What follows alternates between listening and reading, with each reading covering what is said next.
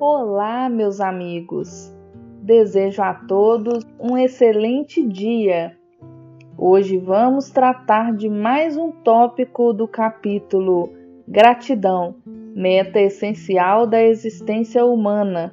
Tema este intitulado Ambições psicológicas e transtornos de conduta.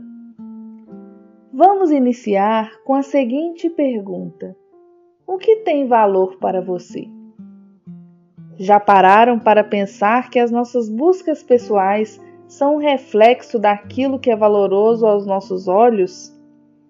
Estamos numa correria desenfreada, meus amigos, e mal paramos para pensar no que está nos movendo de verdade.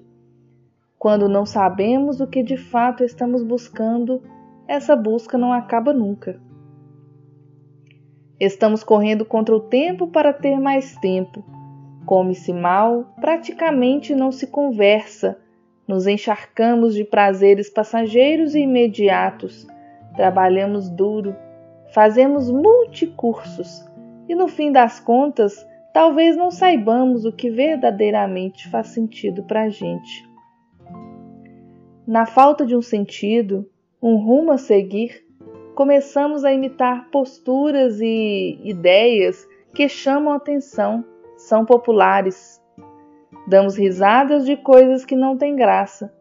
Talvez mergulhemos em vícios sociais e morais, como se a partir de sensações grosseiras e momentâneas pudéssemos encontrar algum sentido para o vazio.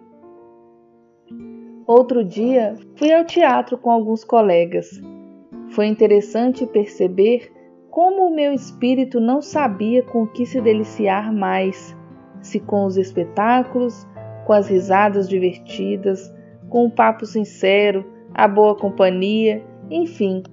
Quando percebi o misto de sensações de paz e prazer, é como se toda a correria do dia a dia, todo o estresse, a ansiedade, os excessos e tudo mais que suportamos, sabe-se lá por quê, não fizesse sentido.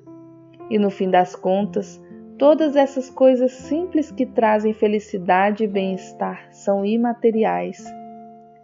As conquistas materiais promovem sim o conforto e o descanso do corpo, são necessárias para a manutenção da vida, porém não passam de ferramentas para a evolução do espírito.